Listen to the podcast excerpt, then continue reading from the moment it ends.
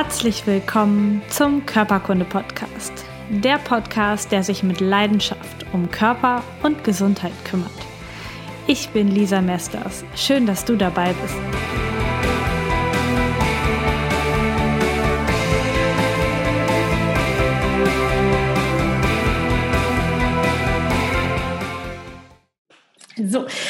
Herzlich willkommen zu einer neuen Folge Körperkunde Podcast. Und wenn du jetzt nur hörst, dann weißt du noch gar nicht, dass ich nicht alleine bin. Und wenn du bei YouTube guckst, dann siehst du schon, dass ich nicht alleine bin. Ich habe die wunderbare Laura Stella heute bei mir hier im Interview. Sie hostet den Podcast für Leib und Seele. Und ihre Botschaft für dich, für uns, für uns alle ist raus aus dem Mager, Medien und Ego-Wahn und rein in das volle Leben. Herzlich willkommen, Laura. Hallo, meine liebe Lisa. Ich freue mich. Äh, was für eine tolle Vorstellung und danke für die Einladung. Ah, das ist so schön, wenn jemand anderes mal so, sie, sie hostet den Podcast und schreibt und spricht und darüber. Das finde ich total schön gerade zu hören. Deswegen vielen Dank für die Vorstellung und die Einladung. Ja, sehr gerne. Ich freue mich total, weil wir heute ähm, über dein Thema sprechen. Natürlich über dein Thema, über das Thema Magerwahn, Magersucht, Essstörung, aber auch ähm, gerne hinterher auch noch auf die Mediengeschichte gerne kommen, weil das, äh, glaube ich, einen so engen Zusammenhang hat wenn ich mir äh, Social Media angucke, Instagram äh, mag ich besonders gerne und mir aber die ganzen Profile angucke von den super schlanken äh, Size Zero Fitness Mädels, die den ganzen Tag nur Sport machen und ganz, ganz wenig oder vor allen Dingen gesund essen oder sogar ähm, eher ungesunde Sachen essen, posten und trotzdem aussehen. Ähm, ja, als würden sie nichts essen, quasi. Und äh, über das Thema soll es heute bei uns beiden gehen, weil es ein Riesenthema in Deutschland ist. Ich habe die Zahlen mal nachgeguckt. Ähm, ist unterschiedlich, was so das Internet sagt, aber zwischen 200.000 und 400.000 Betroffene, vor allen Dingen Frauen, mhm. die an Magersucht oder medizinisch Anorexia nervosa leiden. Und äh, vielleicht erzählst du uns erstmal so ein bisschen deine Geschichte mit dem Thema, wie du da hingekommen bist, ähm, ja, wie das so anfing. Was ist so deine Geschichte mit dieser Krankheit? Ja, also genau, erstmal, erstmal, was du gesagt hast, das hängt ganz stark zusammen mit den Medien und Scheinrealitäten und Körperwahrnehmung. Und an dem Punkt, wo ich heute bin, raus aus dem Mager- und Medienwahn und rein in ein genussreiches und lebendiges Leben, war ich ganz lange nicht. Und da hast du ja auch schon gesagt, da habe ich nämlich eine große, große Vorgeschichte und ähm, war auch betroffen sehr, sehr viele Jahre. Das heißt, dass ich an Magersucht gelitten habe, aber auch an Mediensucht gelitten habe. Meine Magersucht, Essstörung sich unterschiedlich ähm, gezeigt oder hat sich entwickelt. Das heißt, dass ich mehrere Monate magersüchtig gewesen bin, dann esssüchtig, dann gibt es ja auch den Begriff der Orthorexie mittlerweile als Diagnose. Das heißt, dass ich mich vor allem für, von gesunden Produkten nur ernährt habe und Angst vor Prinzip Kalorien starken, dichten Lebensmitteln hatte. Das Ganze ging dann mit Depression einher. Und wie bin ich da reingerutscht? Ähm, das, äh, boah, da kann man gar nicht sagen, es gab die, den und den einen Punkt, an dem es tatsächlich passiert ist, sondern es ist natürlich eine Kette von vielen Ereignissen. Es fing schon an als kleines Kind, war ich ein bisschen moppeliger und ähm, hab immer, war immer so ein bisschen sozial isoliert und hab, ähm, war bei einer Schule gut, in dieser Leistungsgesellschaft, in der wir ja heute sind, ähm, dann immer sozusagen versucht auch den den, meinen Wert, den ich nicht im, bei mir im Außen gesehen habe, durch Leistung zu erbringen. Und da war schon sehr, sehr wenig Selbstliebe auf jeden Fall da ein ganz, ganz großes Thema. Und dann in der Pubertät kamen die ersten Diäten dazu. Und mit den ersten Diäten natürlich dann auch der erste Gewichtsverlust und die Anerkennung im Außen, die mir ja vorher ganz viele Jahre gefehlt hat. Und ähm, habe ich gemerkt, oh ja, wenn, wenn mein Körper schlank ist, dann bekomme ich nicht nur Aufmerksamkeit, sondern eben halt auch Anerkennung und konnte mein eigenes Selbstliebe-Loch hier so ein bisschen stopfen. Und das, das zog sich im Prinzip weiter und weiter und hat aber auch dazu geführt, dass ich selbst meine Identität gar nicht richtig ausbilden konnte. Das heißt, so eigene Interessen, Wertevorstellungen, hinspüren, was ich eigentlich brauche, was mir gut tut, was meinem Körper gut tut. Das habe ich irgendwie über all die Jahre nicht gelernt, vor allem als ich noch minderjährig war. Und dann kam das Studium irgendwann, dann irgendwas studiert mit meinem super guten Abi, was man halt so macht. Und habe aber nie davon ich sag mal, ab, abge, mich abgekapselt, dass ich meinen Wert durchs Äußere definiert habe und das immer weniger, immer besser war. Und je größer mein Selbstliebeloch wurde und je mehr ich spürte, boah, eigentlich ist dein ganzes Leben eine Lüge und du hast nie richtig gelernt, was dir eigentlich gut tut, was dich glücklich macht, desto mehr habe ich mich daran geklammert an äh, mein Essverhalten, meine Essroutine und ähm, habe immer weniger gegessen, immer weniger Produkte mir erlaubt, erst am Abend auf Kohlenhydrate verzichte, dann irgendwann komplett auf Kohlenhydrate. Schon fast leider, muss ich sagen, ja, der klassische Verlauf, ne, die Angst vor mhm. Kohlenhydraten. Und dann kam noch irgendwann die Angst vor Fetten hinzu und so weiter und so fort. Und so ging es dann immer, immer weiter in die Magersucht hinein. Ähm, und auch in die Sportsucht. Damit kam dann Depression, immer weniger Gewicht und ich konnte nicht mehr aufhören. Ich konnte überhaupt nicht mehr aufhören und ich hatte auch niemals zu der Zeit gesagt, also ich war so 20, 22, dass ich eine Essstörung habe oder Magersucht. Um Gottes Willen, ich habe das nie zugegeben. Selbst als ich im Krankenhaus war mit 43 Kilo, ja, ich achte einfach nur ein bisschen mehr auf Essen als andere. Mhm. Ja. Genau, so ist es im Prinzip nach und nach dazu gekommen. Also es gab nicht dieses eine Ereignis. Mhm. Ich glaube, das ist aber ja auch meistens so, dass es sich entwickelt von, von einfach nur, ich mache jetzt mal eine Diät ähm, und ich glaube, das hat ja jede Frau schon mal gemacht. Also ich kenne das von mir auch. In der, in der Pubertät ähm, habe ich auch, boah, alle möglichen Sachen ausprobiert. Was ich da mit meinen Freundinnen ausprobiert habe, von Kohlsuppendiät, was alles so in diesen Zeitungen drin stand, die man da gelesen hat. Und ähm, ja, dann, dann dreht sich die Spirale vielleicht irgendwann einfach immer weiter. Und dann ähm, geht es irgendwann schief an ja. der Stelle. Ähm, kannst du uns so ein bisschen mehr noch mit in diese Gefühlswelt reinnehmen oder in die Gedankenwelt? Was, was geht oder ging in deinem Kopf vor in der Zeit, wo du, sagen wir jetzt mal, so richtig tief in, in dieser Gewichtsmagersuchtspirale drin warst? Was, was sind die Gedanken? Was denkt man? Was könnten jetzt vielleicht auch Zuhörer bei sich selber erkennen? Was sind so, so Gedanken, die man auch so ein bisschen als Warnung sehen könnte? Ja. Ähm, es sind nicht die einen Gedanken, sondern ich hatte das Gefühl, dass alle Gedanken in meinem Kopf immer und permanent sich um Essen und Gewicht drehen. Das heißt, dass ich aufgewacht bin und schon mittlerweile so sehr an meinen eigenen Gedanken angehaftet habe und mich damit identifiziert hat, dass ich überhaupt nicht wahrgenommen habe, wie krank und falsch diese Gedanken sind tatsächlich und was, dass sie nicht der Realität entsprechen. Also es fing damit an, dass ich aufgewacht bin und der erste Griff automatisch ging an meinen Bauch, um zu fühlen, ist da mehr Fett. Und schon in diesem in dieser Gedankenspirale ist da mehr Fett. Oh ja, eventuell ist da mehr Fett. Ich gehe mich jetzt erstmal wiegen, was ich ja sowieso mehrfach am Tag gemacht habe. Okay. Woraufhin sich gedanklich das ähm, Essen dann sozusagen konstruiert wurde in meinem, in meinem Kopf. Wann da 100 Gramm mehr auf der Waage, habe ich automatisch gedacht, ähm, okay, dann, dann lasse ich jetzt das und das beim Frühstück weg oder werde den und den Sport mehr heute machen. Und diese Gedanken rund um Essen und Gewicht, die haben noch viel weitere Kreise gezogen. Ähm, und zwar war es so, dass ich mich viel von meiner von meinem sozialen Umfeld abgekapselt habe. Das heißt, dass ich versucht habe, mich davor zu verstecken oder vor meinen Essgewohnheiten zu verstecken, weil ich ja schon irgendwie äh, intuitiv wusste, das ist irgendwie anders als bei anderen. Und ich da eine Verabredung abgesagt habe, mir habe Ausreden einfallen lassen. Nee, ich kann nicht mit zu dem Geburtstag kommen, ich habe Bauchschmerzen. Ganz, ganz, ganz viele Lügen mir ausgedacht habe, auch selbst mir die Lügen geglaubt habe. Ähm, und diese Gedanken waren vor allem von einem Gefühl geprägt und das war Scham. Mhm. Unendliche Scham ähm, die Scham, dass irgendwann irgendjemand einmal entdecken könnte, dass ich tatsächlich so, ich hatte die ganze Zeit das Gefühl, ich muss verstecken, wie wenig wert ich eigentlich bin.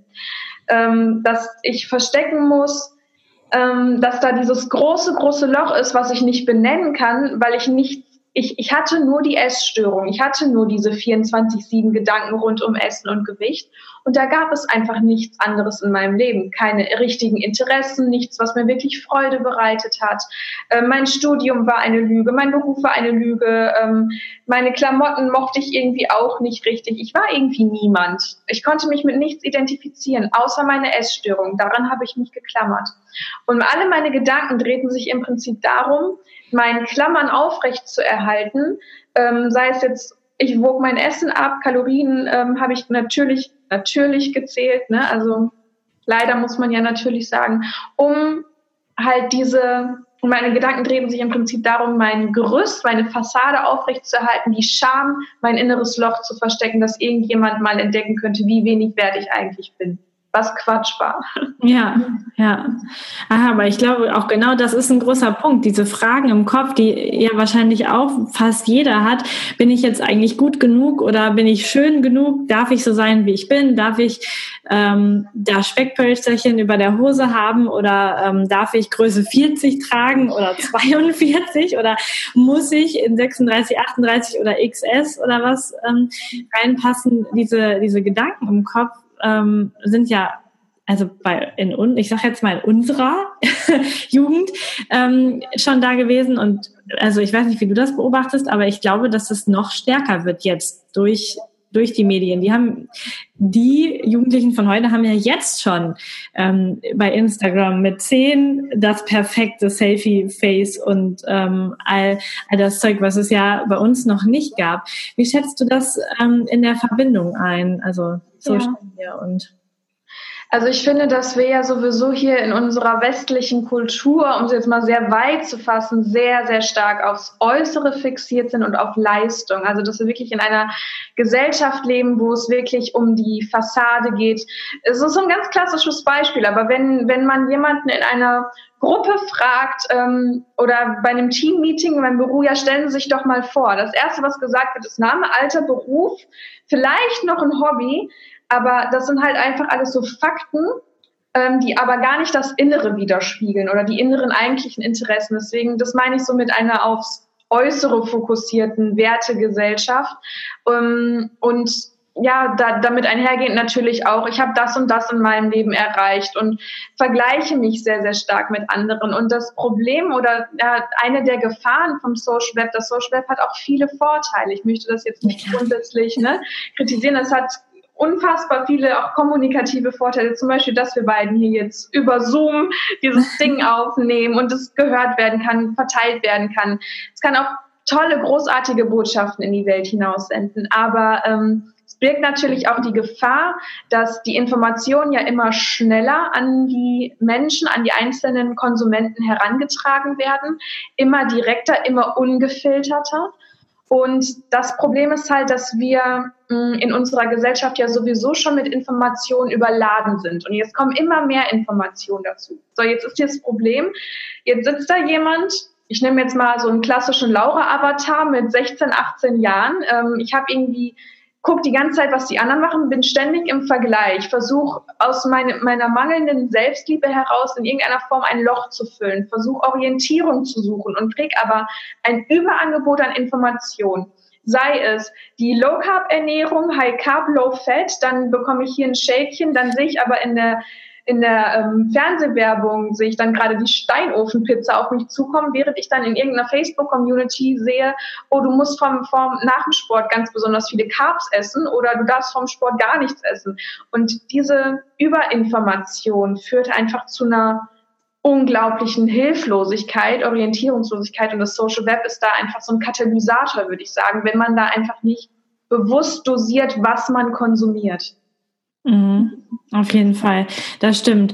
Und mit dem, dass man so viele Einflüsse von außen bekommt, das ähm, ist ja auch ganz, also immer wieder so ein bisschen ähm, Teil auch meines Podcasts, verliert man das Körpergefühl für sich selber. Also man hört nicht mehr darauf, wann habe ich Hunger, wann möchte ich was essen.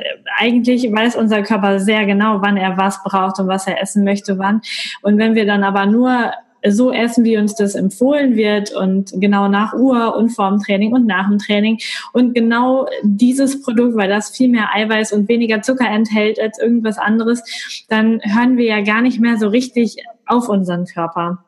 Ähm, wie war das in deiner Zeit, als du magersüchtig warst? Was hat dir dein Körper für Symptome gegeben? Hast du da, äh, hast du da so Erinnerungen oder im, im Nachgang so Sachen, die du da völlig ignoriert hast? Was hat dein Körper dir gesagt eigentlich in der Zeit?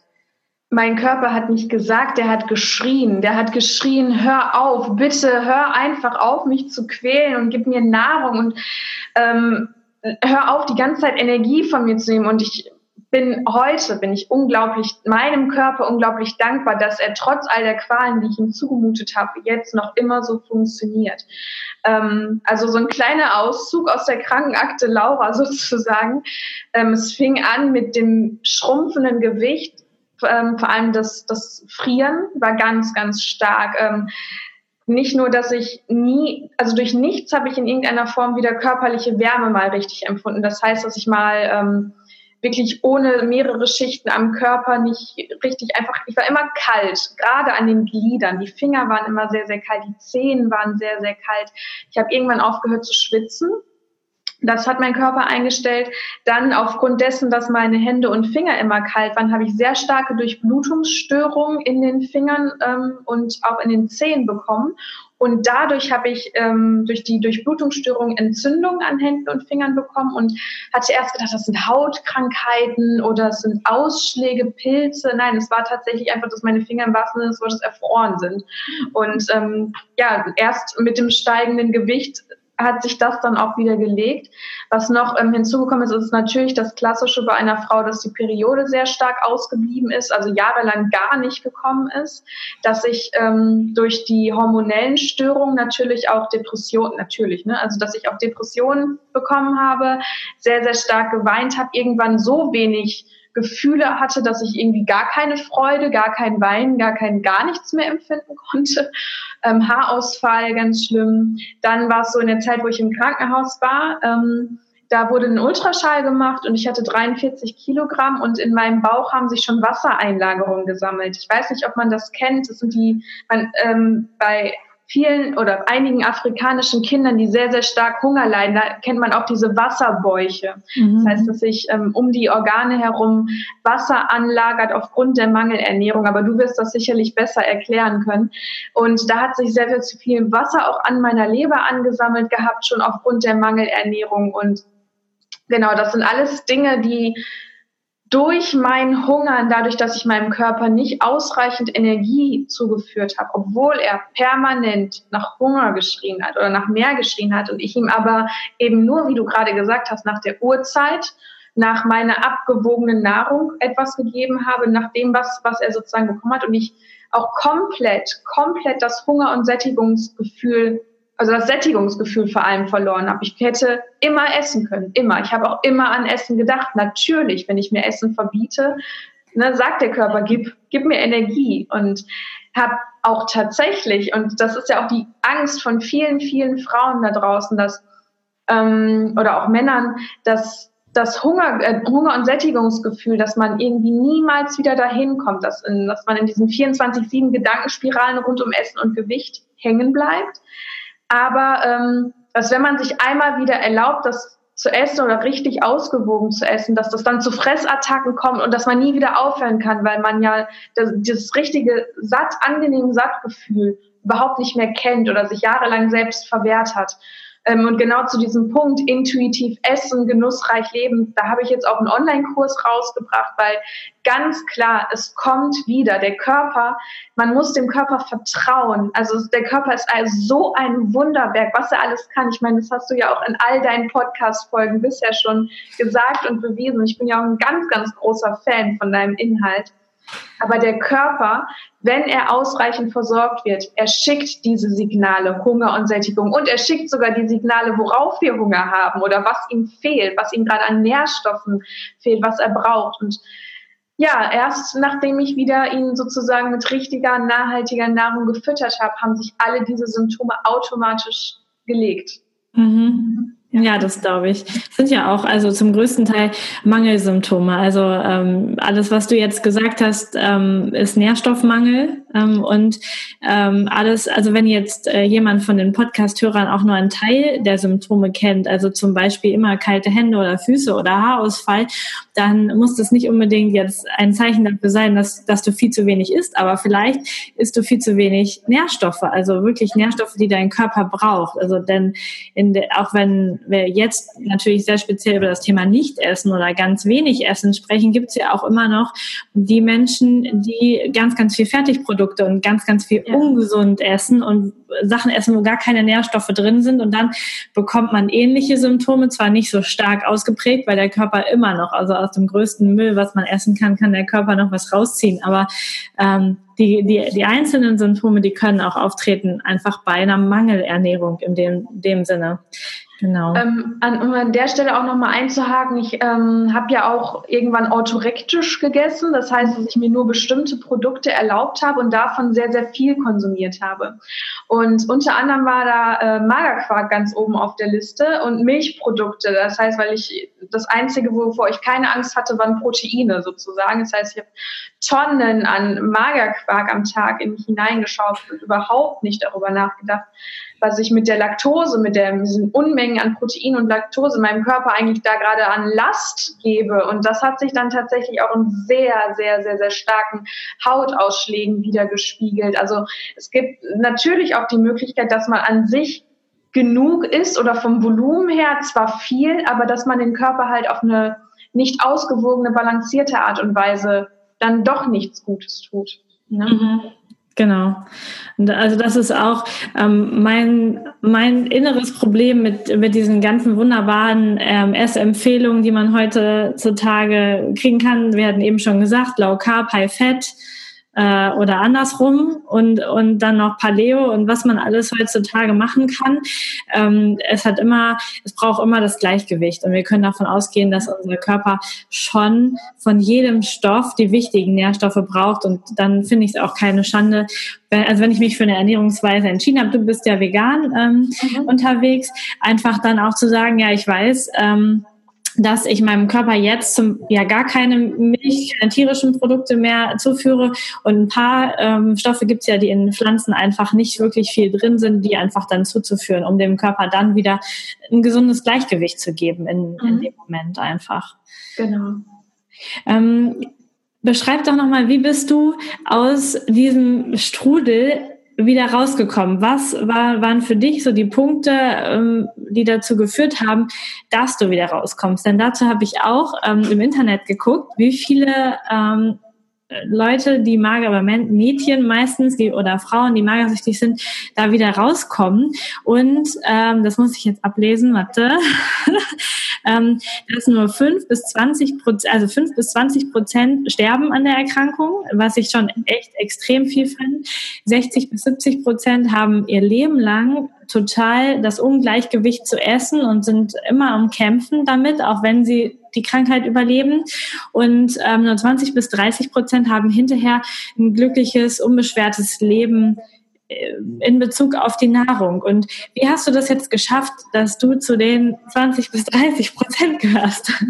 Ja, also erstmal, ich bin auch unheimlich tatsächlich dankbar. Also es klingt so, es klingt gerade wahnsinnig ähm, als würde ich die Zeit verbannen wollen aus meinem Leben. Das würde, würde ich niemals tun wollen, denn ähm, sie gehört erstmal zu meinem Leben, zu meiner Geschichte, zu meiner Vergangenheit dazu und sie war vor allem so wichtig, damit ich jetzt erkennen kann, wie unfassbar genussreich und schön das Leben sein kann, nicht nur in Bezug auf das Essen. Aber ähm, wie ich es tatsächlich daraus geschafft habe, waren war ein langer Weg und es war definitiv kein Weg geradeaus, sondern es war mit tausend Rückschritten, Umwegen und Schleifen. Aber das Wichtigste oder die diese eine Situation, und es gab sie, diese eine Situation, ähm, da habe ich nämlich aufgrund dessen, dass ich mich ja sehr stark sozial isoliert habe, ähm, weil ich Verabredungen abgesagt habe, also mein, mein Alltag war komplett durchstrukturiert. Ähm, morgens vor der Arbeit war ich beim Sport, dann war ich arbeiten, dann kam ich nach Hause und hatte ja an, dadurch, dass ich an meiner Mediensucht gelitten habe, das heißt, dass ich auch nur noch mit Medien essen konnte. Mein Essen nahm ich dann nur mit dem Fernseher ein. Ähm, habe ich auch stark an Depressionen gelitten und an Einsamkeit, habe keine Freunde gehabt. Meine Familie habe ich selbst ignoriert und habe da den Kontakt gescheut. Mm, und dann saß ich einen Sommer komplett in meinem Wohnzimmer nach der Arbeit immer alleine mit zugezogenen Gardinen und weil ich Angst vor der Sonne hatte, weil die Sonne hat mir Lebendigkeit suggeriert, ähm, die Sonne hat gesagt, oh, du bist zu dick, du brauchst wieder gleich bald wieder Sommersachen und solche Dinge und deswegen habe ich die Gardinen zugezogen habe wirklich nur in meinem Wohnzimmer gesessen mit Fernseher, mit Essen, mit meiner Sportmatte und das war's. Und diese Situation, diese Nachmittage, diese Abende, es war wirklich nur ein Quälen bis zum Bett, damit der Tag endlich vorbei ist. Ähm, und dieser Schmerz war irgendwann so unglaublich groß, diese Einsamkeit war so groß, dass eine Situation, ein Nachmittag ist tatsächlich passiert, wo ich so imaginär aus mir herausgetreten bin und mich selbst so auf der Couch habe sitzen sehen. Und dann habe ich einfach nur gedacht, scheiße, ey, du bist 23 Jahre alt und guck dich mal bitte hier an, du bist Mutterseelen einsam, du ähm, bist da gerade und ich war zusammengekauert in dem Moment auf meiner Couch mit meiner riesigen Wolldecke, die einfach fünf Quadratmeter größer war als ich selbst, mit meiner Wärmflasche und meinem heißen Tee, mit dem ich mich selbst immer innerlich verbrannt habe, um überhaupt irgendwas zu fühlen, hungernd, ausgezehrt, ausgenägelt und dann, das kann jetzt nicht wahr sein. Und in dem Moment, als ich mich da so selbst habe sitzen sehen habe und sozusagen wieder immer in meinem Kopf zurückgeschluddert bin, ähm, bin ich von der Couch aufgestanden und das war das erste Mal seit Monaten, dass ich etwas entgegen meiner Routine gemacht habe. So klein es gerade klingt, aber dieses alleine von der Couch aufstehen, nachmittags um halb fünf, wo ich normalerweise meinen Magerquark gegessen habe und dann, um danach wieder Sport auf der Matte zu machen, war komplett so etwas Neues, dass ich gedacht habe, boah, ich kann aufstehen. Ich kann aufstehen, raus aus meinen Routinen und ich muss nicht daran festhalten, wenn ich nicht möchte. Ich kann jetzt in diesem Moment die Entscheidung treffen, mich weiterhin an meinen Routinen, an meinen Strukturen, Disziplinen zu klammern, an meine Essstörung zu klammern.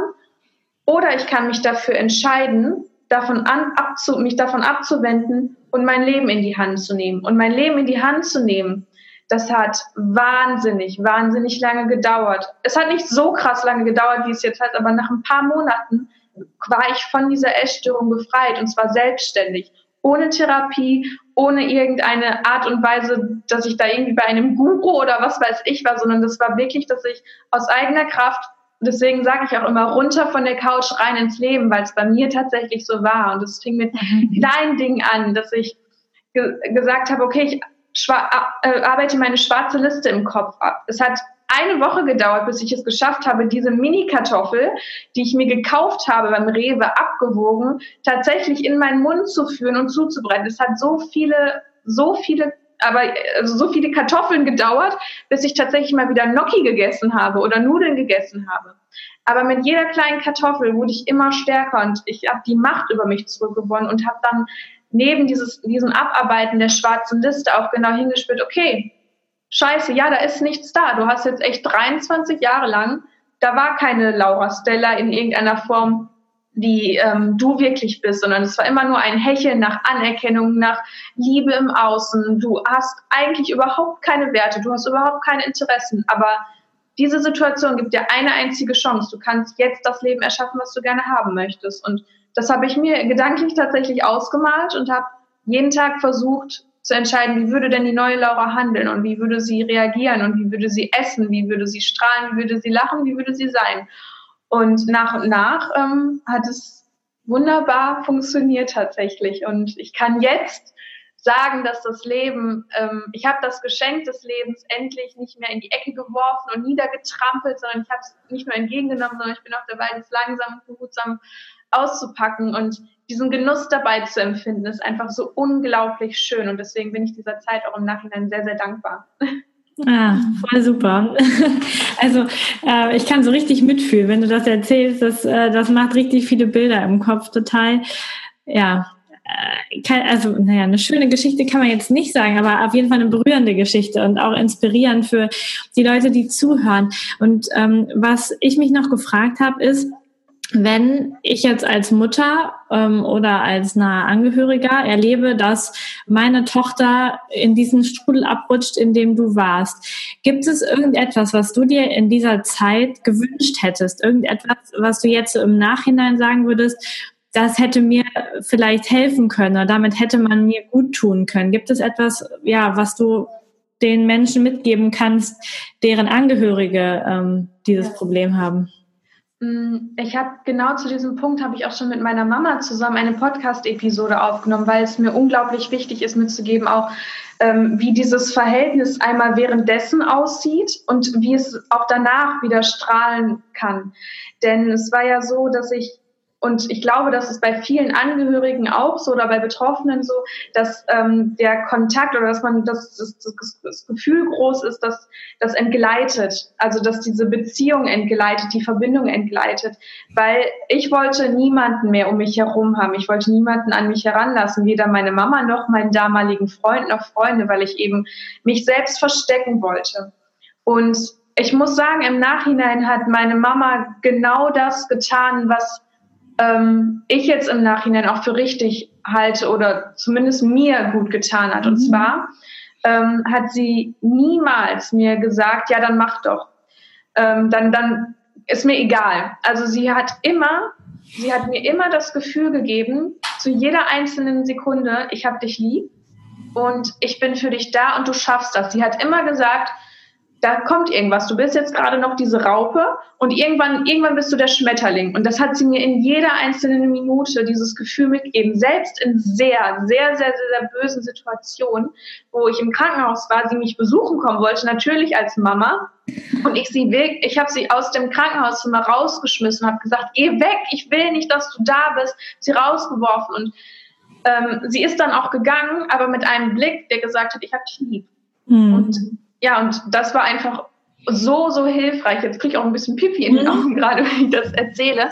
Aber das wirklich einfach nur da sein, einfach nur da sein für die Betroffenen, einfach nur sagen, ey, du schaffst das, ich bin für dich da und du packst das auch. Niemals die Hoffnung aufgeben und vor allem auch selbst niemals die Hoffnung aufgeben, denn jeder, ich bin der Überzeugung, jeder, egal wie lange er in dieser Essstörung drin, drin steckt, kann das da rausschaffen mit einer einzigen Entscheidung und die ist für das Leben. Wow. Krass. Ja, da, da muss ich mit Pippi in den Augen kriegen und äh, eine große Anerkennung deiner Mutter aussprechen, dass sie das so Absolut. hingekriegt hat. Also unglaublich. Ähm, so stark zu sein und, und so sich selber zurückzunehmen und das dann so zu machen und nicht dann sauer oder doof zu reagieren, sondern einfach immer zu sagen, du bist mein Kind, ähm, egal was du machst, super.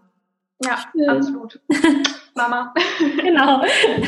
Mama von Laura Stella, du bist super. Genau, falls sie das hört, schick ihr mal den Link, dann kann sie sich die Episode ja nochmal angucken. Voll, voll gut. Genau. Ähm, ja, Nochmal, ah, jetzt, ich muss jetzt erst den Faden wiederfinden.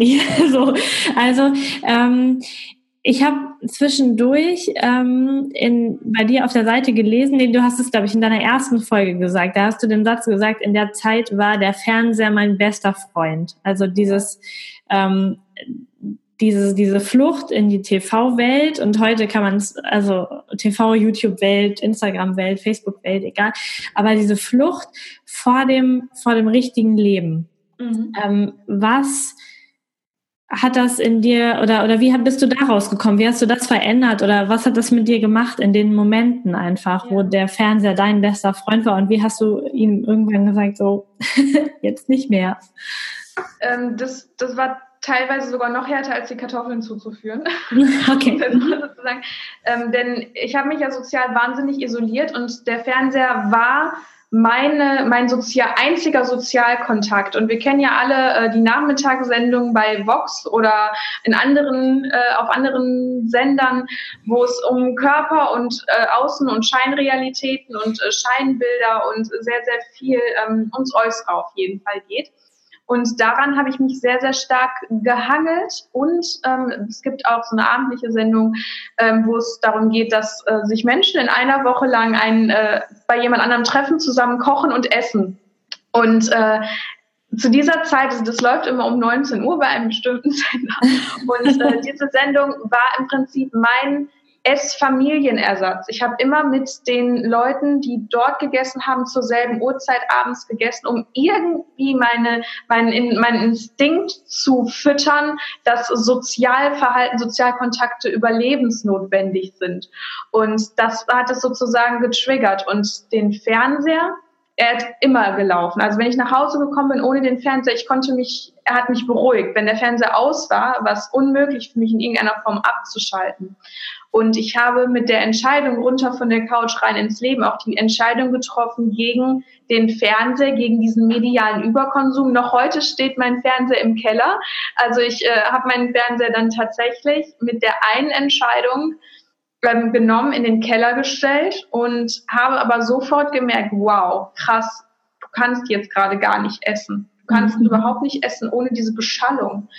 Und es war ganz, ganz schwierig, weil ich habe jahrelang ja in diesem, in meinem Lebensrekorder festgesteckt und ich musste diesen Bruch machen, dass ich eine neue Kassette in meinen Rekorder, in meinen Lebensrekorder einstecke und sage und mich zwinge, diese Musik zu mögen, die, die neue Musik, die da läuft. Und die neue Musik hieß für mich in dem Moment gar keine Musik ähm, gar keine Beschallung. Und es war definitiv nicht, dass es von heute auf morgen geklappt hat. Dann war es nämlich so, dass ich erstmal den Laptop dann hatte, ein YouTube-Video geguckt habe. Dann habe ich ein bisschen währenddessen auf meinem Handy rumgespielt. Aber ich habe mir in jedem Tag kleine Schritte gesetzt. Nicht nur die schwarze Liste abgearbeitet, sondern gesagt, okay, fünf Minuten oder den halben Teller oder ein Drittel Teller ohne Medien. Und in diesen Schritten habe ich ähm, es geschafft, sozusagen mich komplett wieder auf das Essen als wirklich als Genussmittel, als etwas, als Lebensmittel, als Mittel zum Leben zu fokussieren und zu sagen, das ist ein Geschenk, dass das hier vor mir steht. Und das schmeckt ja sogar. Und ich habe wieder schmecken gelernt, ich habe Geschmäcker entwickelt, ich habe langsam gegessen, gekaut, ähm, ich habe mich dafür interessiert, was da auf meinem Teller tatsächlich ist, was das, dass das nicht fette äh, Kohlenhydrate, Eiweiße sind, sondern dass ähm, die Zucchini, wie die wächst. Ich habe ähm, ganz andere, einen ganz anderen Bezug zu Lebensmitteln entwickelt. Ich habe dann recherchiert nach dem Essen, wo kam das eigentlich auf meinem Teller her? Ähm, wie viele Flugmeilen hat es gedauert, bis das auf, bis das auf meinem Teller landet? Also dass ich einen komplett anderen Bezug dazu bekomme und auch wirklich von den Konsistenzen genau hinschmecke, wenn ich die kalte Gabel in meinen Mund führe ähm, und diesen Unterschied zwischen der kalten Gabel und der warmen Speise darauf. Wann tritt tatsächlich der Nussgeschmack und wo auf meiner Zunge auf? Und diese Achtsamkeitsübungen beim Essen haben mir unglaublich geholfen, die ganze Wahrnehmung rund um den Essprozess ganz anders zu reflektieren, neu zu erlernen. Ich habe das Essen komplett neu erlernt. Ja. Mhm. Ja, total spannend. Also auch was, was du jetzt am Ende noch gesagt hast, ähm, so aufs Essen zu achten. Also ähm, da muss ich jetzt, äh, müsste ich auch mal selber drauf achten, fällt mir gerade auf. Und ich glaube, dass äh, das bestimmt ganz vielen anderen auch so geht. Also ähm, wir essen und natürlich, klar, wenn wir irgendwo was Besonderes essen, in einem, in einem Restaurant schmeckt man vielleicht auch mal ein bisschen genauer hin. Aber so im Alltag, ähm, glaube ich, haben das viele Menschen und da muss ich mich auch an meine eigene äh, Nase fassen, dass, ähm, dass die Ablenkung und ähm, vielleicht nur das Gespräch beim Essen, was ja noch wahrscheinlich in Ordnung ist, aber die die, Fokussierung auf, was esse ich denn da gerade und was macht es in mir, ähm, ja, diese Aufmerksamkeit gar nicht so da ist. Das äh, absolut. Es ist auch ein ganz, ganz wesentlicher Bestandteil bei meinem ähm, Online-Kurs. Und zwar ist es so, dass wir einfach Essen als entweder aus Gewohnheitstrott nicht richtig wahrnehmen oder mhm. aufgrund von Leitideologien gar nicht wirklich die Lebensmittel als Mittel zum Leben, als Energielieferanten wahrnehmen. Und ähm, ein, also das Essen ist für mich und das, das Lernen ist, ist halt ein Teil des Online-Kurses oder ein Modul, dass man ähm, das unterteilt in den kompletten Essprozess, in die Vorbereitung, in die Nahrungsaufnahme und den Sättigungsprozess, der schon während der Nahrungsaufnahme eintritt. Das können wir aber diese Phasen überhaupt gar nicht alle so richtig wahrnehmen und bewusst erleben, wenn wir die ganze Zeit abgelenkt sind und nicht wirklich hinschauen, hinschmecken, hinfühlen, dass das unfassbar wertvoll ist, dass wir in einem Land leben, wo wir diese Produktvielfalt haben, dass wir an dem Überangebot an ähm, Auswahl nicht wissen, was, was essen wir jetzt mit, oh nee, ich weiß nicht, oder hier mal schnell einen Snack auf die Hand, ähm, sondern dass wir wirklich schauen, was essen wir, wonach ist mir. Ich habe speziell einen Fragenkatalog, der, der sozusagen den Körper einmal hineinhorcht, ähm, was brauche ich gerade wirklich, wonach ist mir, weil oftmals ist es so, wir essen was, und dann haben wir noch Hunger auf irgendwas und dann hat uns das nicht glücklich gemacht. Und das ist ja ganz, ganz wichtig, dass der Essprozess so mm, ja, für den Körper toll, großartig gestaltet ist, aber auch für den Genuss und das Bewusstsein und auch die Lust, weil Essen ist was Schönes, es soll Spaß machen. Und wenn wir es aber einfach so nebenbei machen oder immer das Gleiche, dann erfüllt das einfach nicht diese, alle diese Bereiche. Und deswegen ist es so wichtig, da wieder hinzukommen, zu sagen, mein Körper sagt mir schon, was er braucht und meine Lust soll ja auch befriedigt werden und wir machen jetzt ein schönes Potpourri an allem drauf, dann genießen wir es ausreichend und danach, da muss ich danach nicht mehr über das Essen nachdenken, weil dann bin ich satt, zufrieden und dann kann es mit dem Leben weitergehen und dann kommen ganz automatisch kommt man raus aus diesen 24-7 Gedankenspiralen rund um Essen und Gewicht. Weil das Essen ist ein Mittel zum Leben und soll nicht den kompletten Gedankenwelt und den Alltag einnehmen, sondern es ist ein Teil von so vielen Dingen. Ja, voll gut. Also den Online-Kurs, den verlinken wir auf jeden Fall hinterher, damit ähm, meine Hörer das auch finden, wo sie dahin, ähm, damit ähm, sie dabei sein können oder das machen können. Ähm, wenn ich mir das jetzt praktisch vorstelle, da, wie organisierst du jetzt dein Essen oder machst du das nur ja. nach dem, wo du Lust drauf hast? Weil, also man muss ja irgendwann auch einkaufen und mal überlegen, was will ich die nächsten Tage essen. Gibt es da irgendetwas, wo du trotzdem noch drauf achtest oder lässt du das so kommen? Wie, wie handelst du das jetzt? Ja, du hast ja vorhin schon erwähnt, dass ich mich vegan ernähre mhm. und im Zuge dessen, dass ich mich raus aus der Essstörung bewegt habe, bin ich erst Veganerin geworden, weil ich mich eben so genau damit beschäftigt habe, was da alles auf meinem Teller ist und dann tatsächlich mich so sehr über, ähm, ich habe sehr, sehr, sehr, sehr viele Hühner auf dem Gewissen. Also ich, ich liebe Fleisch vom Geschmack her, keine Frage. Aber ich habe mich so sehr krass mit diesem Hintergrundwissen über, nicht nur über Zucchini, sondern halt auch eben über die Tierhaltung informiert, dass ich nicht mehr weggucken konnte. Und mhm. deswegen habe ich mich aus ethischen Gründen entschieden, vegan mich zu ernähren. Mm, das heißt, das ist das Einzige, worauf ich wirklich bei, bei der, beim Einkauf achte, dass es vegan ist oder möglichst vegan. Ich versuche immer, ich versuche so gut es geht, weil an manchen Stellen ist es halt, dass da doch mal Molke drin ist und ich es nicht gesehen habe. Deswegen zu 100 Prozent kann niemand.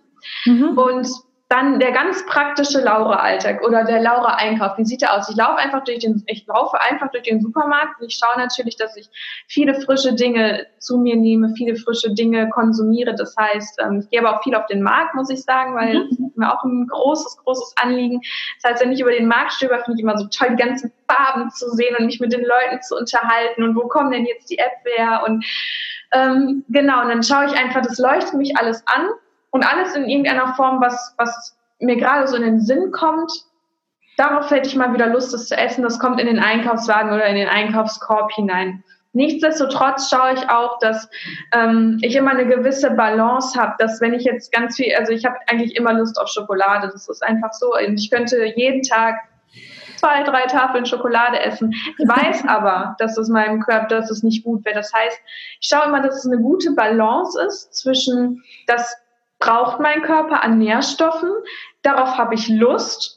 Und das habe ich schon lange nicht mehr gemacht oder das ist jetzt gerade saisonal. Das heißt, ich habe immer so eine, so eine gute, bunte Mischung aus, aus allem Pipapo, was da kommt. Und wenn du jetzt sagst, wie sieht denn so ein spezieller Tag bei dir aus eigentlich? Das ist so krass unterschiedlich. Also ich müsste lügen, wenn ich sage, ja, ich stehe dann morgens auf und esse dann immer um die und die Uhrzeit mein Porridge. Das war früher so. Ist nicht mehr der Fall. Mal sind es drei große Mahlzeiten, mal sind es fünf kleine Mahlzeiten, mal sind es sechs große Mahlzeiten. Unser Körper funktioniert nicht jeden Tag gleich und es ist unabhängig davon, wie viel Sport ich gemacht habe, sondern manchmal muss er irgendwas reparieren, manchmal haben wir Hormone, was irgendwie nicht läuft, irgendwie Stress, was wir gar nicht mitbekommen. Und wir können nicht in unseren Körper hineinschauen. Das Einzige, worauf wir hören können, ist auf unser Hunger und auf unser Sättigungsgefühl. Und wenn mein Körper abends um 10 sagt, boah, Jetzt brauche ich aber nochmal eine ordentliche Portion und nicht, weil es angetriggert ist durch irgendeine Pizza-Werbung, sondern wirklich, weil da Hunger kommt, körperlicher Hunger. Mhm. Dann bekommt er das auch. Und dann spüre ich halt hinein, also frage mich halt, was ist es denn gerade? Brauchst du warm oder kalt? Brauchst du, brauchst du herzhaft? Äh, brauchst du süß? Brauchst du deftig ähm, Nudeln mit Käsesoße? Oder brauchst du, brauchst du was anderes? Brauchst du vielleicht nur ein leichtes Salätchen oder einfach nur eine warme Suppe? Und ähm, da habe ich im Moment oder mittlerweile, Gott sei Dank, so ein Feingefühl entwickelt, dass ich sagen kann, ja, ich habe jetzt auch immer, ich habe immer viel da in meinem Kühlschrank und in meinem Vorratsschrank und deswegen wähle ich dann aus, wenn es mal ein bisschen leerer ist, dann, gut, dann sind es halt die Reste und dann kann ich nicht immer drauf hören, was, worauf ich gerade Lust habe oder was er gerade braucht. Aber ähm, nee, an, also es ist wirklich jeden Tag sehr, sehr unterschiedlich und bei jedem Einkauf auch tatsächlich sehr unterschiedlich. Sehr spannend, sehr, sehr gut. Ich habe ähm, jetzt auf der Fortbildung ein Buch kennengelernt, das heißt Heilende Nahrungsmittel, glaube ich. Okay, der, das kenne ich noch gar nicht. Der Autor ist irgendwas mit D. Ich verlinke das auch mal. Ähm, ja. Werde mir das auch jetzt bestellen, aber habe das da schon in der Hand gehabt. Und für mich war das nochmal, ich meine, ich weiß ja, was gesund ist, was nicht gesund ist. Und ich weiß auch, was ich esse den ganzen Tag ähm, und versuche mein Bestes zu tun. Aber was ich sehr, sehr spannend fand, nochmal so vom Verstehen her in diesem Buch, gibt, ist kein kein Fleisch drin als heilendes Nahrungsmittel. Oder ne, also fast kein tierisches Produkt in irgendeiner Weise, was als heilendes Nahrungsmittel beschrieben wird. Super spannend, wenn man da so durchblättert, Brombeeren, Himbeeren, ähm, irgendwelche Kräuter, ähm, etwas, was man äh, überhaupt gar nicht im Supermarkt so bekommt, sondern was man selber anbauen muss oder ganz speziell kaufen muss. Aber ähm, richtig spannend, so ein bisschen in Richtung ganz, ganz alte Kräuter, Nahrungsmittel, Heilkunde, aber sehr modern aufbereitet als Buch. Und das fand ich so spannend, nochmal so zu, zu verstehen. Ja, das, was in Deutschland die Hauptbestandteile der Mahlzeit sind, viel, viel Kartoffeln, Reis, Nudeln, viel, viel Fleisch und so ein bisschen von dem bunten Gemüse, damit es gut aussieht, ist, ähm, ist eigentlich nicht das, was hinterher den Körper zur, zur Gesundheit bringt. So, das, ähm, da hat es nochmal hier oben ein kleines bisschen mehr Klick gemacht. und obwohl ich mich schon viel damit auseinandergesetzt habe und auch die China Study gelesen habe, ich weiß nicht, kennst du das Buch? Ja, das kenne ich, das kenne ja, ich. Genau, das ist ja ähm, ein bisschen die, die, die vegane Bibel, so, so ein bisschen, äh, die begründet, warum das eben sehr gesund ist, äh, sich ohne tierische Eiweiße zu ernähren. Super, super spannend. Also ähm, cool. Ja. Das ist auch, ähm, da würde ich an der Stelle auch noch mal ganz kurz was dazu sagen, weil du hast gesagt, ähm, viele pflanzliche Dinge sind heilend, beziehungsweise ähm, du hast auch von Kräutern gesprochen. Mir ist auch ganz wichtig, dass man in der Ernährung ähm, schaut, oder mir hat es unglaublich geholfen, dass man sich nicht zu einseitig ernährt. Das heißt, dass man ganz, ganz viel Abwechslung reinbringt, ganz, ganz viel unverarbeitet natürlich, denn ja, warum sind unverarbeitete Lebensmittel schlecht? Ja, weil der Körper erstmal natürlich überhaupt nicht erkennt, ob da jetzt gerade, keine Ahnung, äh, eine, eine Möhre reinkommt oder jetzt so ein Potpourri aus allen möglichen chemisch zusammengesetzten. Also unverarbeitet ganz wichtig. Viel Abwechslung, damit man eben diese Nährstoffpalette hat. Und das sei es schon, dass man sich beim Frühstück vielleicht nicht mal eben wie der klassische Deutsche, wie du gerade gesagt hast, Brot und äh, Leberwurst und Butter macht, sondern tatsächlich auch mal sagt, ey, nee, eigentlich wäre jetzt gerade eine Suppe ganz geil oder vielleicht nochmal tatsächlich irgendwie eine Gemüsepfanne oder so. Und da ähm, versuche ich tatsächlich immer auf meinen Körper zu hören und ganz, ganz viel Abwechslung reinzubringen, ganz viele neue Küchen auszubringen. Nur weil wir hier in Deutschland leben, heißt es nicht, dass wir nicht mal ein senegalesisches, senegalesisches Pfannengericht ausprobieren können. Warum denn nicht? Wir haben ja Gott sei Dank ähm, die Möglichkeit, auch solche Produkte hier kaufen zu können. Und warum nicht experimentell sein mit der, mit der Ernährung? Warum sich jeden Tag in 28.000 Tagen durchschnittlich dasselbe servieren? Ist doch langweilig. Und ähm, einfach mal was Neues ausprobieren, offen für Neues sein. Und dann kommt der Genuss auch zurück und die Abwechslung. Ja, auf jeden Fall, auf jeden Fall. Und äh, zu dem Thema machst du ja im Moment auch etwas. Das darfst du gerne noch verraten, weil äh, die Podcast-Folge nämlich heute Nacht äh, online geht direkt. Ach, tatsächlich schon. Genau. Ja, dann kann ich das ja echt Genau, kannst du direkt sagen, dann können ja noch Leute einsteigen am zweiten oder dritten Tag von deiner Change Your Meal Challenge. Genau, ich habe nämlich die Change Your Meal Challenge ins Leben gerufen. Das ist eine achttägige Challenge für Leib und Seele, wo es darum geht, sich an acht Tagen und du kannst natürlich auch ein paar Tage später einsteigen, weil es natürlich um deinen Genuss geht. Es geht darum, sich ein Gericht des Tages auszusuchen, wo man sich komplett etwas Neues serviert. Sei es das ähm, Abendessen zum Mittag, das Mittag zum Frühstück, ein komplett neues Gericht oder einfach mal eine andere Küche ausprobiert. Und der Hintergrund ist einfach, dass ähm, ich zusammen mit der Community oder unter dem Hashtag Change Your Meal ein Zeichen setzen möchte gegen den Gewohnheitstrott, aber auch gegen Leitideologien und die Diätmentalität in der Welt. Und es ist mir so unglaublich wichtig. Es ist mir eine Herzensangelegenheit, weil ich selbst weiß, dass erst mit der Abwechslung und der Flexibilität der Genuss und die vor allem die Freude in der Ernährung wieder zurückkommt. Und unter dem Hashtag Change Your Meal, da sind schon ganz tolle Gerichte bei Instagram, bei Facebook und in der Verleib und Seele Facebook Community entstanden schon heute an Tag eins. Ich bin ganz begeistert. Ich selbst mache natürlich auch kräftig mit Lisa. Ich weiß, dass du auch schon ganz fleißig mitgemacht hast und heute mhm. ein ungewöhnliches Frühstück hattest.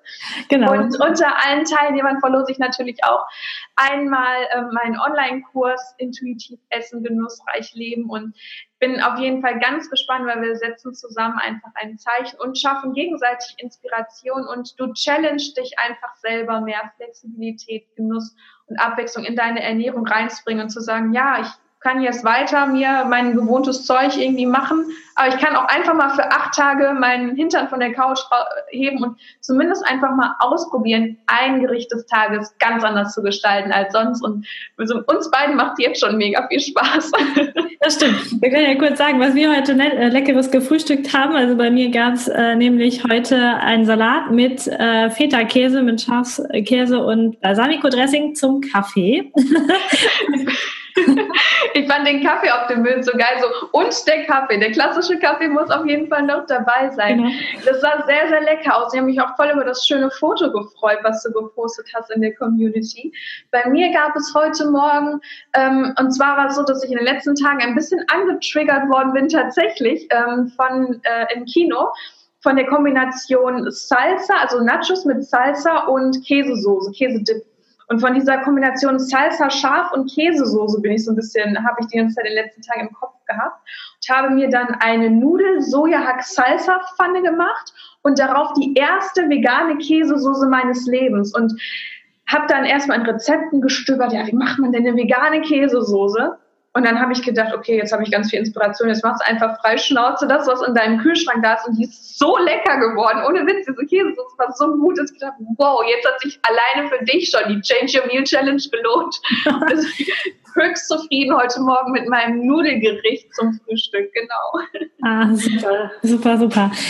Okay, perfekt. Ich glaube, wir haben richtig viel, viel erfahren heute von dir und ich danke dir total für deine Offenheit, dass du deine Geschichte mit uns hier so offen geteilt hast und meine ganzen Fragen beantwortet hast. Ähm, vielen, vielen Dank. Ähm, danke dir, liebe Lisa. sag doch vielleicht noch, ähm, wo man dich finden kann, wie man auf deine Seiten kommt und ähm, ja. Also für Leib und Seele ist mein Blog ähm, www.fürleibundseele.com mit UE geschrieben. Man findet mich aber auch bei Instagram, bei Facebook gibt es eine Fanpage. Man findet Laura Stella auch, äh, mich normal als Person bei Facebook. Ähm, mein Podcast findet, es heißt auch für Leib und Seele. Alles heißt irgendwie für Leib und Seele. Das kannst du auch in die Show Notes auf jeden Fall setzen. Du findest mich, liebe Ron Lisa, danke echt für deine Fragen. Ich bin so oder so ein offenes Buch im Internet, aber du hast wunder, wundervolle Fragen gestellt, die mich auch nochmal haben reflektieren lassen. Deswegen danke an dieser Stelle an dich zurück und dass du mir die Möglichkeit gegeben hast, auch deiner Community ein bisschen was mitzugeben. Und ich hoffe einfach, dass wir gemeinsam ein bisschen mehr tun können für ein gesundes Körperverhältnis, dass wir unsere Botschaft gemeinsam in die Welt verbreiten können. Und, und meine Zuhörer und deine Zuhörer können sich ja auch darauf freuen, dass auch bald ein Interview mit dir auf meinem Podcast erscheint. Und da freue ich mich auch sehr darauf. Genau, das werden wir ähm, Montag, ne? Montag nehmen wir das auf, genau. Ein, ein bisschen Pause und dann machen wir das nochmal andersrum, genau. Ähm, freue ich mich auch schon total drauf. Perfekt. Dann äh, wünsche ich dir da draußen jetzt noch einen richtig schönen Tag oder einen schönen Abend oder was auch immer bei dir gerade für eine Tageszeit ist. Wenn du Fragen hast an mich oder an die Laura Stella, dann nimm einfach die ähm, tollen sozialen Medien und schreib uns eine wundervolle Nachricht. Und ansonsten hören wir uns beim nächsten Mal wieder. Tschüss. Au revoir. Vielen Dank, dass du Teil meines Podcasts bist. Informationen zu mir und meiner therapeutischen Arbeit findest du unter lisamesters.com. Die Shownotes, Links und Notizen zu dieser Podcast-Folge warten unter lisamesters.com slash podcast auf dich. Wenn du Fragen an mich hast oder Themenvorschläge für die kommenden Podcast-Folgen, dann schreib mir doch über Facebook oder nutze das Kontaktformular meiner Internetseite. Ich freue mich riesig über deine Bewertung bei iTunes oder ein Like auf meiner Facebook-Seite Körperkunde Podcast. Hab einen wundervollen Tag. Vertraue dir und vertraue dem Leben.